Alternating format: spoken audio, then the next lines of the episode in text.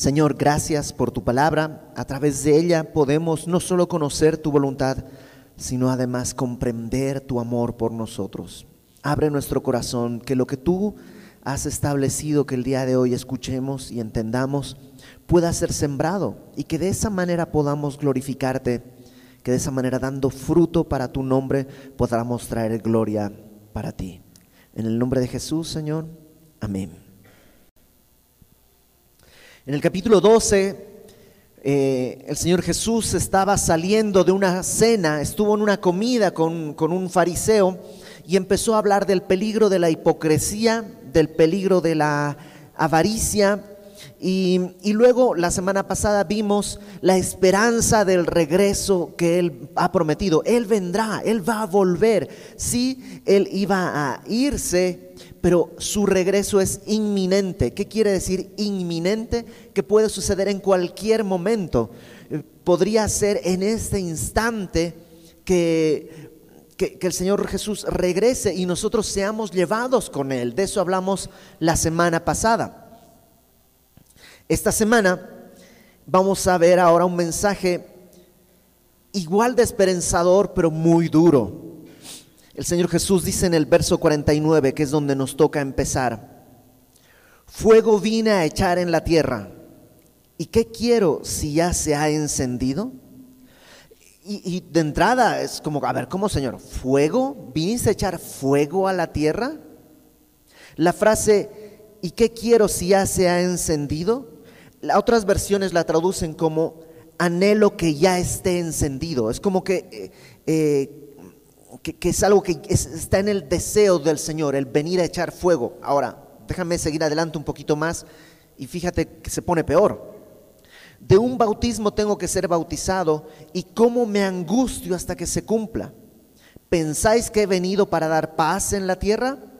Os digo no, sino disensión.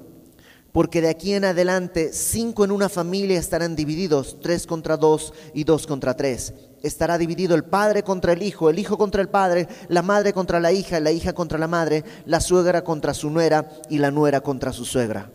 Bueno, eso es como ya casi de cajón, pero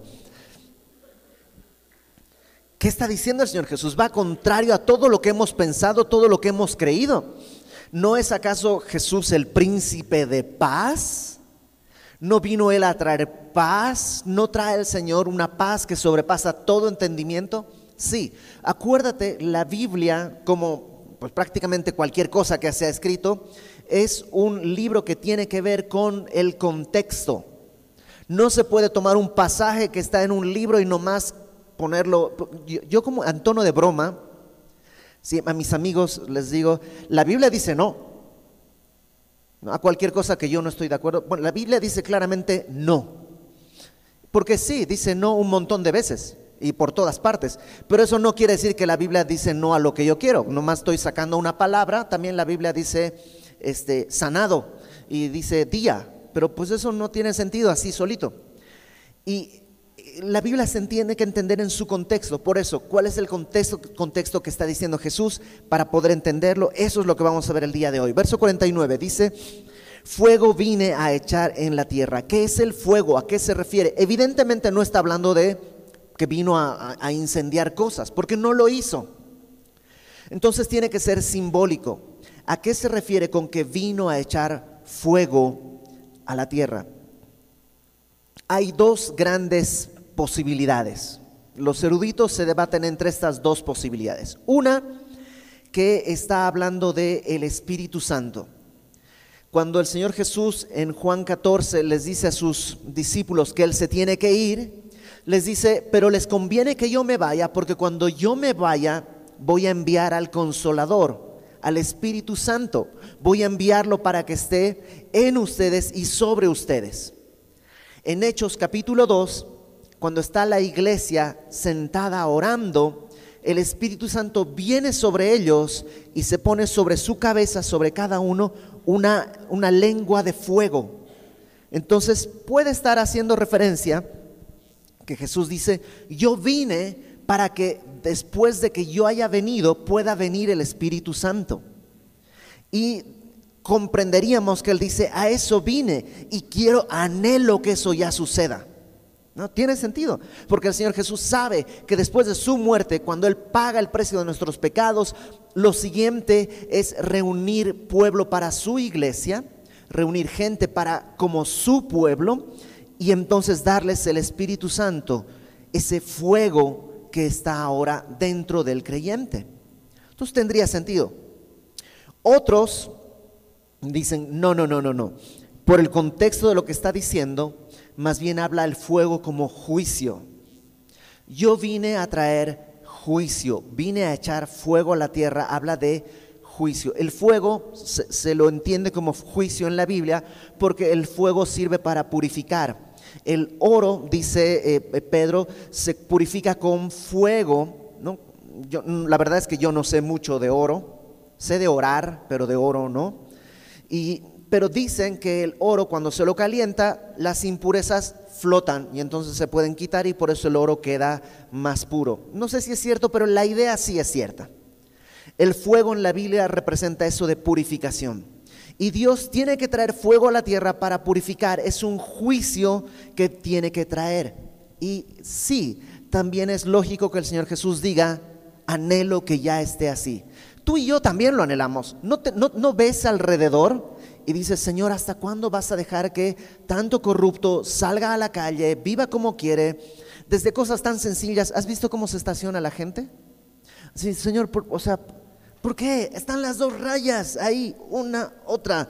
¿No fueron al kinder? ¿Por qué se tienen que estacionar chueco? Oh, si yo fuera Elías, en serio quería descender fuego del cielo y que los consuma en ese instante. Es una injusticia, porque estás ahora ya no cabes ni aquí ni allá, tienes que ir a buscar dónde estacionarte. Es una injusticia. Hay un en el deseo de todos hay un anhelo de que las cosas estén derechas. Pero hay un problema. Cuando el Señor Jesús traiga todo derecho, tiene que empezar por casa y tiene que empezar por ti y por mí. Y el Señor Jesús quiere hacerlo y dice, anhelo que ya venga ese tiempo de justicia. Ahora, ese tiempo de justicia no va a venir así como así, porque todos seríamos consumidos. Dice el verso 50, de un bautismo tengo que ser bautizado y cómo me angustio hasta que se cumpla. El bautismo evidentemente no está hablando del bautismo literal que él tuvo con Juan el Bautista, porque eso ya pasó. Él habla de futuro, voy a ser bautizado. La palabra bautizar quiere decir sumergir. Y, lo que está diciendo es que es como una situación en la que él tiene que sumergirse. Ya se habla del bautismo de fuego también del Señor Jesús. Y lo más probable, lo que los eruditos concuerdan en que está hablando aquí de la cruz. Él tiene que ir a la cruz. Y sí, es angustiosa la cruz, no solo por los dolores que vendrían, ser golpeado, azotado, despreciado, avergonzado y luego crucificado. Eso de por sí ya produce angustia, pero aún más sabiendo que eso lo que va, ¿sabes cuándo culmina eso? Culmina cuando los pecados de todo el mundo son puestos en Cristo. Nuestros pecados fueron cargados en Jesús y entonces el Señor Jesús dice, consumado es, he pagado, con su sangre Él paga. Pero para que eso pueda ser posible hay una especie de separación entre Dios el Hijo y Dios el Padre. El Padre tiene que condenar en el Hijo todo pecado. Y, y eso es angustioso. Para el Señor Jesús el vivir separado del Padre, el separarse de Dios un instante es angustioso. Pero él dice, en, Romanos dice que por el gozo puesto delante de él, ¿cuál es ese gozo? La gloria que vendría para Dios a través de su iglesia, que él está consiguiendo a través de su sacrificio. Antes de seguir, quisiera poner algo bien en claro. Y es, iglesia, 101. En, en la universidad se ponen así las materias, ¿no? Es como la materia básica, 101. Y, tiene que ver con esto. Todos los que estamos aquí somos pecadores. Todos los que estamos aquí hemos pecado. Y la razón por la que pecamos es porque el pecado está dentro de nosotros. No solo es lo que hacemos, tiene que ver con lo que somos. Somos pecadores. Por tanto, dice la Biblia que la paga del pecado es muerte. Pero no solo la muerte física, la muerte habla de la muerte espiritual, la separación eterna de Dios. Y lo habíamos hablado las semanas pasadas. Hay un lugar donde Dios ha establecido que estará todo lo que no es Él. Él es amor, hay un lugar donde no hay amor. Él es luz, hay un lugar donde no hay luz. Él es paz, hay un lugar donde no hay paz. Ese lugar se conoce como el lago de fuego. Y ahí estarán todos aquellos que rechacen el sacrificio de Cristo como pago por sus pecados. Si yo digo, bueno, no, yo no he pecado tanto o no es para tanto, estoy rechazando mi condición de pecador y estoy rechazando la provisión de Dios en Cristo. Para ponerlo de una manera más sencilla y que quede bien claro para todos, ya que todos somos pecadores, todos estamos destituidos de la gloria de Dios. Ninguno de nosotros tiene acceso al Padre, pero Dios porque nos ha amado de tal manera, amó Dios al mundo, que ha dado a su Hijo unigénito, para que, muriendo Él por nosotros, pague esa deuda, de tal manera que cualquiera que cree en Jesús pueda ser salvo. Eso es lo que está diciendo el Señor Jesús. A eso vine. Ese es el bautizo que tengo que ser eh, bautizado y cómo me angustio hasta que se cumpla. Ahora, eso produce algunos efectos. Verso 51. ¿Pensáis que he venido para dar paz en la tierra? Os digo no, sino disensión. ¿Por qué? Porque el mundo está entregado al pecado. Ah, acompáñame al Evangelio de Juan en el capítulo 3, por favor. Juan capítulo 3.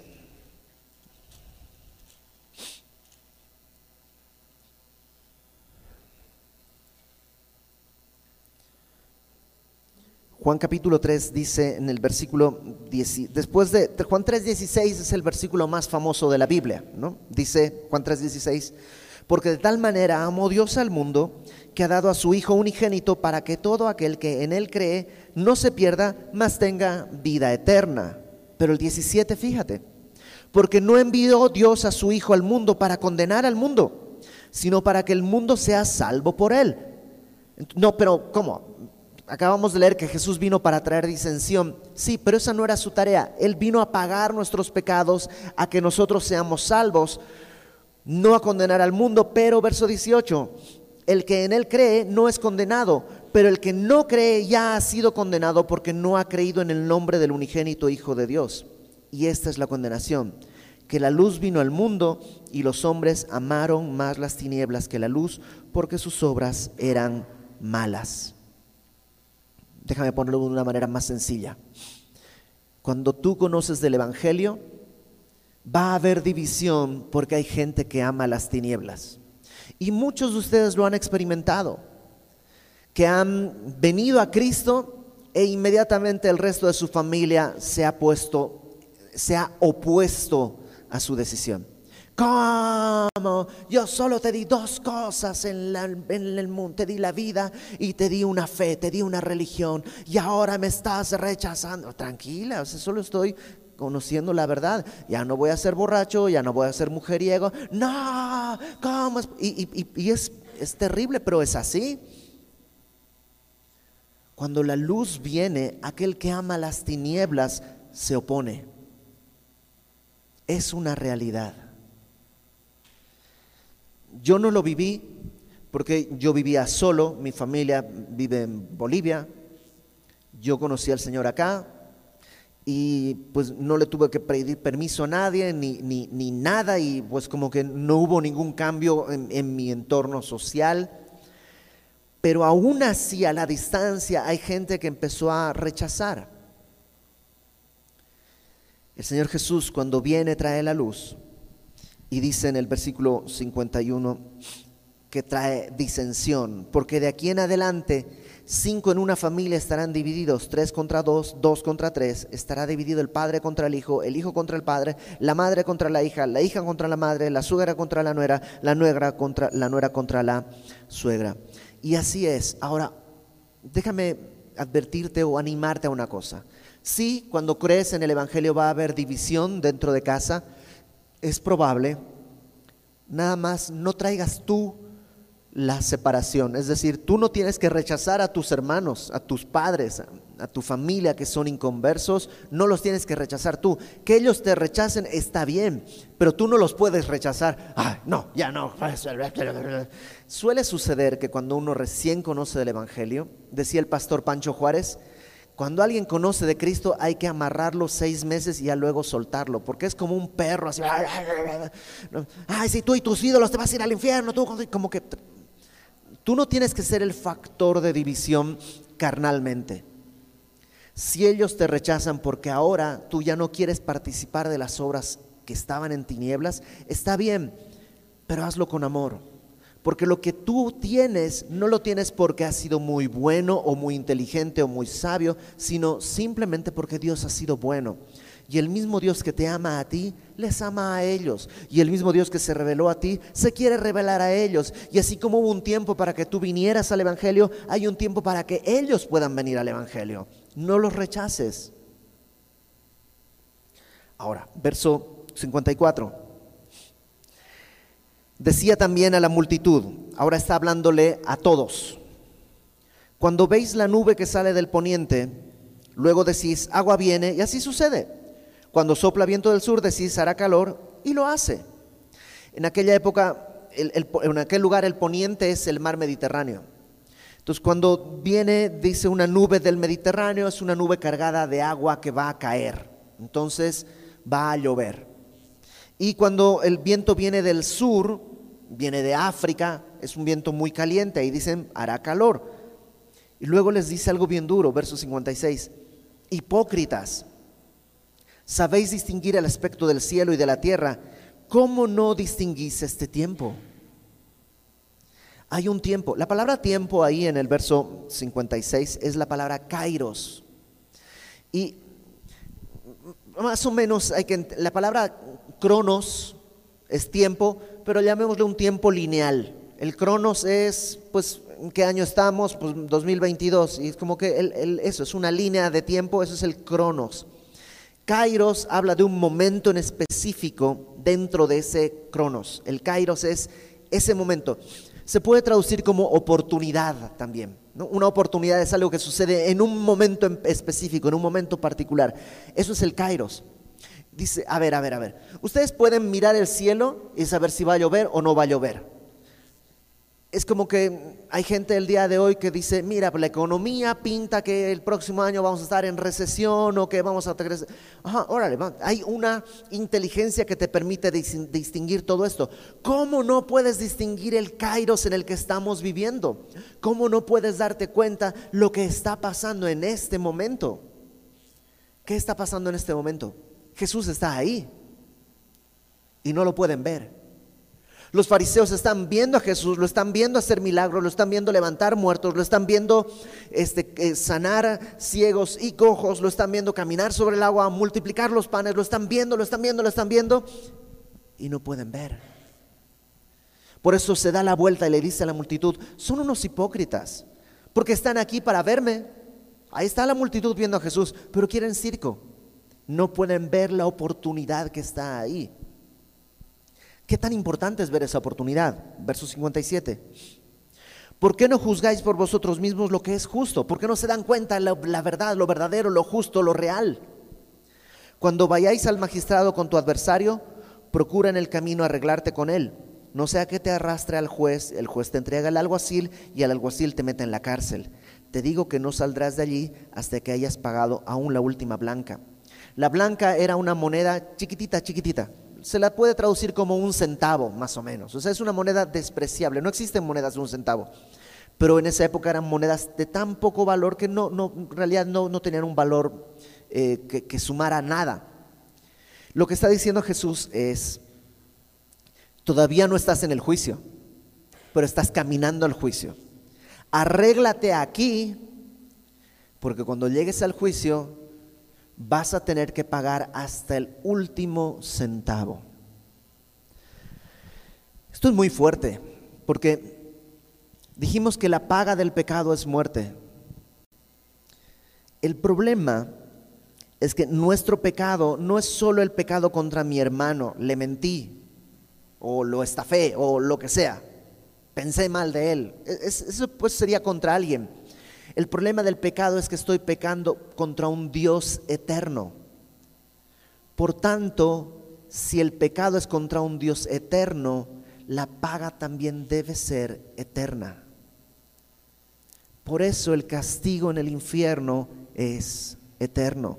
Porque hay una deuda que se tiene que pagar, pero no se termina de pagar jamás. Por toda la eternidad, quien rechace a Cristo, digámoslo, no es tal cual, pero permítanme esta licencia. Es como si Jesús les dijera, hay dos lugares donde tú puedes pagar tu pecado. Uno es en la cruz, que un Dios eterno se entregó en una santidad eterna para pagar por nuestros pecados, o en el infierno, en el que eternamente estarás muriendo en dolor y en angustia. Te voy a ser sincero, yo escucho muchas iglesias, escucho muchas conferencias y en muchas iglesias hay gente que dice, entonces, tú no sabes qué es lo que va a pasar el día de mañana. Tú no sabes si de aquí vas a salir y te van a atropellar y vas a morir. Entrégale tu vida a Cristo hoy. Pues tal vez esta noche mismo estarás entregando cuentas. Y a mí no me gusta porque me suena como amenaza. ¿Ok? Me suena como, o sea, prácticamente levanto las manos, me, me están como asaltando. ¿no? Pero te digo una cosa, es lo que Jesús está diciendo. Hoy es el tiempo. Arréglate mientras estás en el camino. No puedes diferenciar los kairos. No sabes lo que, o sea, no ves que te están llevando a juicio. ¿Cuánto tiempo más vas a dilatar este asunto? Porque cuando estés delante del juez, no hay más. Tendrás que pagar hasta la última blanca, hasta el último centavo. Y la única manera de escapar de eso es viniendo a la cruz, creyendo en Cristo, creyendo que eres un pecador, que necesitas un Salvador y creyendo que Cristo es la provisión de Dios para salvarte. Es la única manera. Ahora, capítulo 13. En este mismo tiempo, estaban allí algunos que le contaban acerca de los Galileos cuya sangre Pilato había mezclado con los sacrificios de ellos. Eh, no tenemos datos eh, acerca de esto, pero lo que nos cuenta Lucas es que en algún momento en ese tiempo hubo unos Galileos, Galileos eran de Galilea, que habían ido a Jerusalén a adorar a, Dios, habían ido al templo a presentar sus sacrificios, y ahí estando eh, haciendo sus sacrificios, algo sucede y Pilato, que es el gobernador, mandó matarlos. Entonces le traen ese ejemplo y le dicen, oye, eh, le contaban acerca de los Galileos cuya sangre Pilato había mezclado con los sacrificios de ellos. Jesús respondiendo les dijo, ¿pensáis que estos Galileos, porque padecieron tales cosas, eran más pecadores que todos los Galileos? Por un, a veces nuestra condición humana nos hace pensar, fulanito murió. Uh, claro, pues sí. Tenía una vida tan terrible que pues sí, por eso murió de esa manera. Claro, así le tocaba, es el juicio de Dios. Yo, yo sabía que Dios iba a juzgar. Y Jesús dice, a ver, a ver, a ver, a ver, a ver, a ver. Sí, ellos murieron, murieron de una manera terrible. ¿Tú crees que eran peores que todos los otros Galileos que existen? A menudo vemos nosotros situaciones en que hay delincuentes que son abatidos y que mueren. ¿Tú crees que esos son peores que los otros ciudadanos? Es decir, si nos comparamos unos con otros, podríamos decir, bueno, sí, sí, sí, yo no hago eso. Ok, en nuestro nivel de comparación podemos establecer eso, quién está mejor. Pero ante la santidad de Dios, el ejemplo más claro es, tú saltas más que yo, órale, va, yo puedo saltar 20 centímetros, tú saltas 50, maravilloso. Pero la idea es llegar de un brinco a la torre del Empire State o de la torre mexicana. ¿Cuál es la diferencia entre tu salto y mi salto? Es ridículo. Aunque tú saltes el doble de lo que salto yo, no llegas. Ese es, ese es el estándar de Dios. Entonces Jesús dice, ¿tú crees que los galileos que murieron eran peor que los otros galileos? Os digo no, antes si no os arrepentís, todos pereceréis igualmente. Necesitas arrepentimiento, pero yo no he hecho nada como ellos. Necesitas arrepentimiento. Estás en el camino, vas a presentarte ante el juez. Hay un solo, una sola manera de evitar la muerte. Arrepiéntete de tus pecados. O aquellos 18 sobre los cuales cayó la torre de Siloé y los mató. ¿Pensáis que eran más culpables que todos los hombres que habitan en Jerusalén? Aparentemente había una torre que se llamaba, que estaba en la zona de Siloé, y esa torre por alguna situación se cayó y mató a unas personas. ¿Tú crees que esos que murieron eran más pecadores que el resto de los que están en Jerusalén? No. Os digo, antes si no os arrepentís, todos pereceréis igualmente. Todos estamos en este camino hacia el juez. Y sí, hay personas que mueren de una manera terrible, hay personas que tienen una vida terrible. ¿Tú crees que es porque son más pecadores que tú? Es verdad que mi pecado me va a traer consecuencias. Si yo estoy viviendo en delincuencia, probablemente voy a terminar en la cárcel, probablemente voy a terminar viviendo de una mala manera y probablemente voy a enseñar ese camino a mis hijos. Ese es el fruto de mi pecado, no es el juicio de Dios. Si yo nunca robo, yo no robo, yo no tomo, yo no fumo, no bailo pegadito, o sea, soy todo lo que moralmente me puedan pedir pero no he venido a Cristo, no hay diferencia entre un delincuente y yo. Ante el Señor somos pecadores y estamos en el camino. Está muy fuerte, ¿no? Porque ninguno de nosotros puede escapar de eso. Ahora, déjame ir un poquito más adelante porque necesitamos recordar algo que él mismo va a decir. Verso 6.